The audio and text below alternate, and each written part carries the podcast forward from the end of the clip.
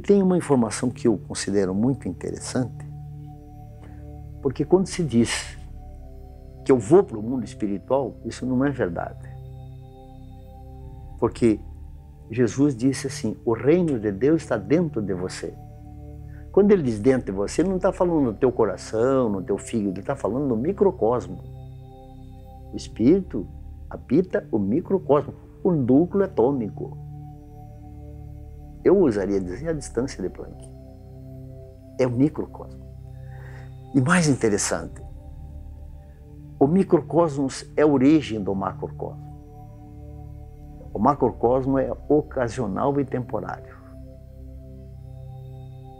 Eu iria até além, porque o microcosmos é o mundo espiritual, que fica na não localidade, acima da velocidade da luz.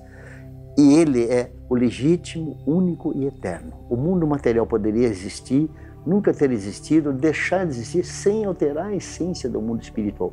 Por isso que nós, espíritos, habitamos o mundo espiritual e já somos eternos. Não vamos morrer nunca. Nós podemos deixar de habitar um corpo físico, que nós chamamos aqui de morte. Pode dizer até morte física, se quiser. Mas a sua essência continua sempre mais viva que nunca. Já somos eternos. Não precisamos pedir eternidade. Agora, esta construção depende de nós se sermos cada vez melhores nessa eternidade. Esta construção, sim, é individual, mas feita em coletiva, no coletivo neste momento. Estamos percebendo neste momento na Terra que nada fica oculto, nada mais fica oculto.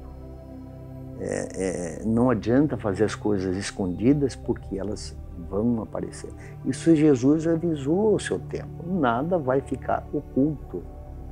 Então, neste momento, é melhor nós repensarmos os nossos atos, as nossas atitudes, o respeito ao próximo e o respeito consigo mesmo, o respeito com a sociedade e o respeito principalmente aos nossos irmãos que sofrem.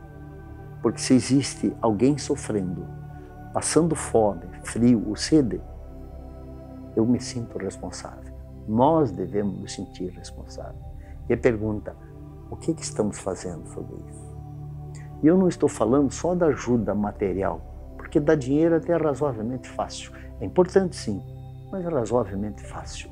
Mas a nossa evolução se faz por mentalidade, através das orações da evolução, para construirmos cada vez mais um mundo melhor.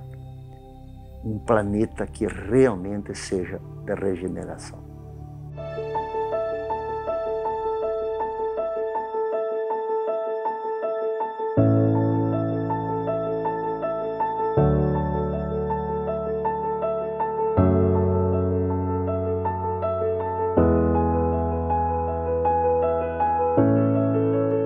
Quem acessa o conhecimento não fica parado, o conhecimento gera movimento. E um movimento de pessoas gera transformação.